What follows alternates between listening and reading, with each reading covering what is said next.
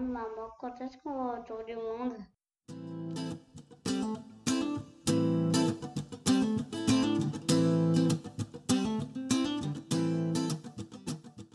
Bienvenue sur Voyage Heureux, le podcast d'une famille voyageuse.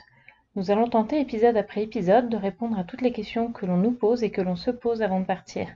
Budget, école, santé, écologie, équipement, enfants et bien d'autres encore, pour que vous n'ayez plus jamais peur d'oser partir à l'aventure.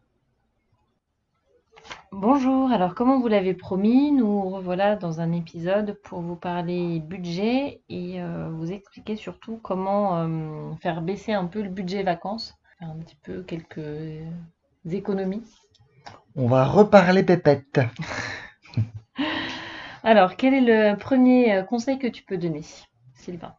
Hum, Le premier conseil, bah, c'est déjà de partir hors saison. Je pense que ça, ça paraît assez évident, mais euh, quand vous voulez partir en vacances en plein mois d'août pendant les vacances françaises, bah, vous payez déjà vos billets euh, deux fois le prix.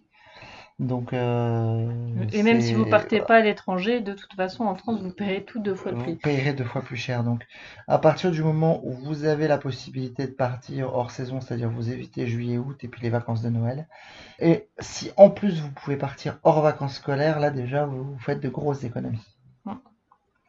Et il faut aussi regarder dans le pays où vous vous rendez, voir quelles sont leurs hautes saisons et basses saisons. C'est-à-dire que nous, par exemple, là, on est au Costa Rica. La basse saison pour Costa Rica, c'est septembre-octobre parce que c'est saison des pluies.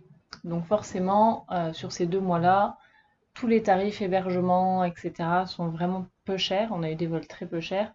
Et euh, les hébergements sont vraiment euh, Au prix les plus bas que vous pouvez trouver, bas. Voilà. parce que même les locaux sont en vacances, donc ils travaillent, donc tous les hébergements touristiques sont, sont libres, donc vous pouvez avoir des prix qui sont, qui sont cassés.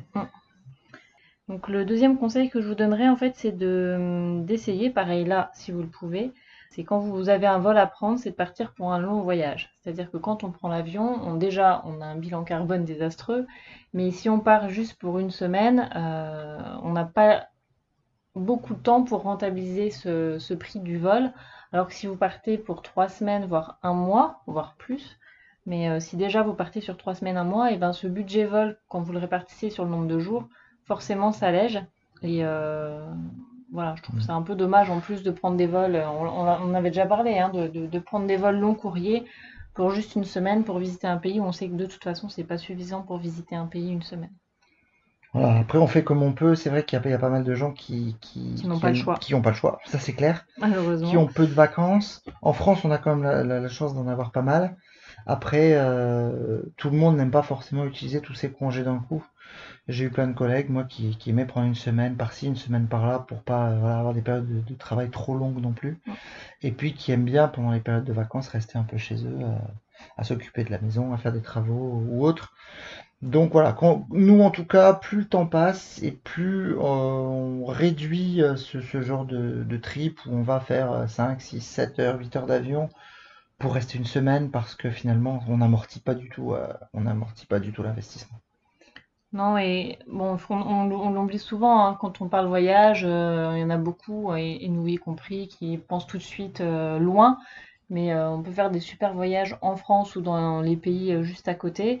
Vous n'avez pas besoin de prendre l'avion, vous prenez votre voiture, ça vous coûte un transport très peu, et du coup là, vous, vous- Mm. voilà. Et, et Et en plus, vous êtes moins fatigué parce que, Voilà, parce que se taper un vol de, de, de, de 12 heures pour le Costa Rica avec avec deux le escales, horaire.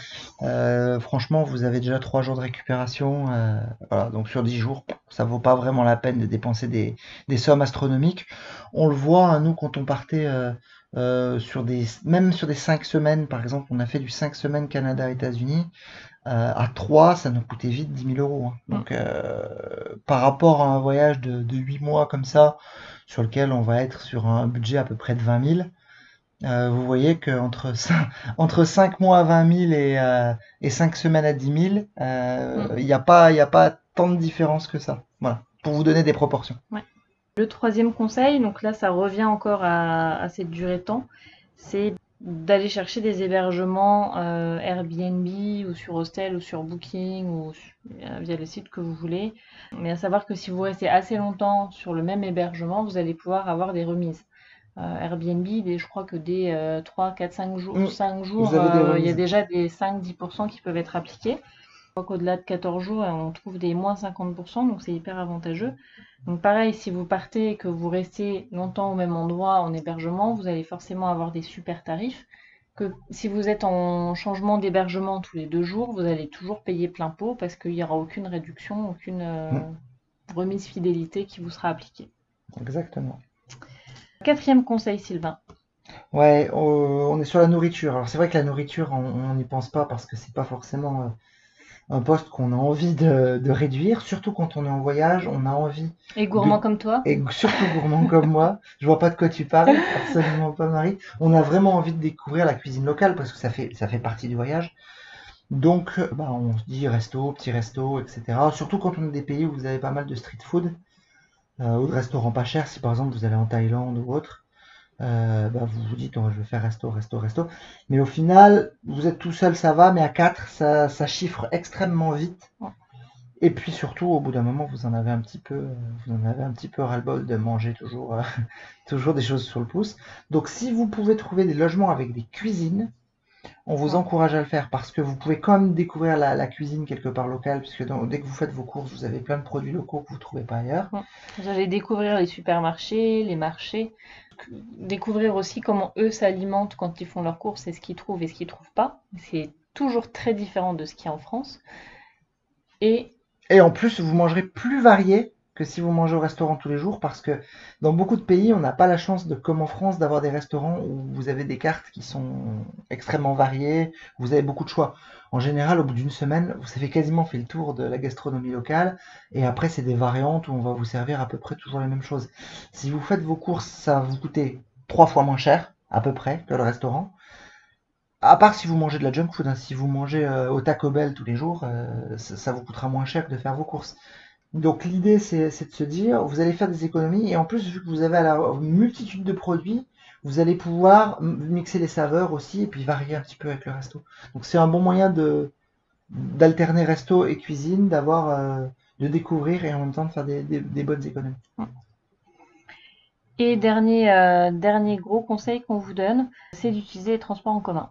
Alors, pareil, c'est sûr que si on a une semaine de vacances, on n'a pas envie de passer euh, des après-midi entières dans le bus, mais si le temps que vous avez est suffisant, euh, vous pouvez utiliser les transports en commun on vous encourage à le faire.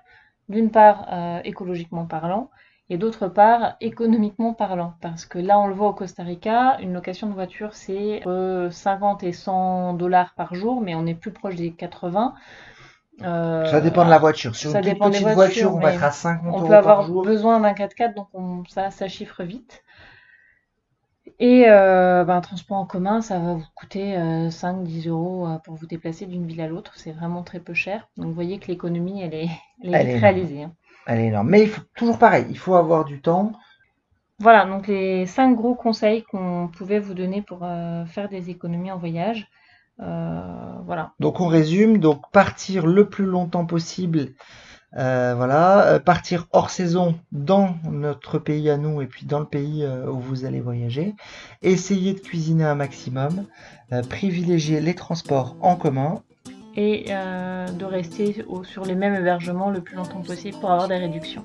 exactement. Là, vous devriez substantiellement réduire votre, votre budget de quotidien de voyage. Voilà, à très bientôt. Ciao.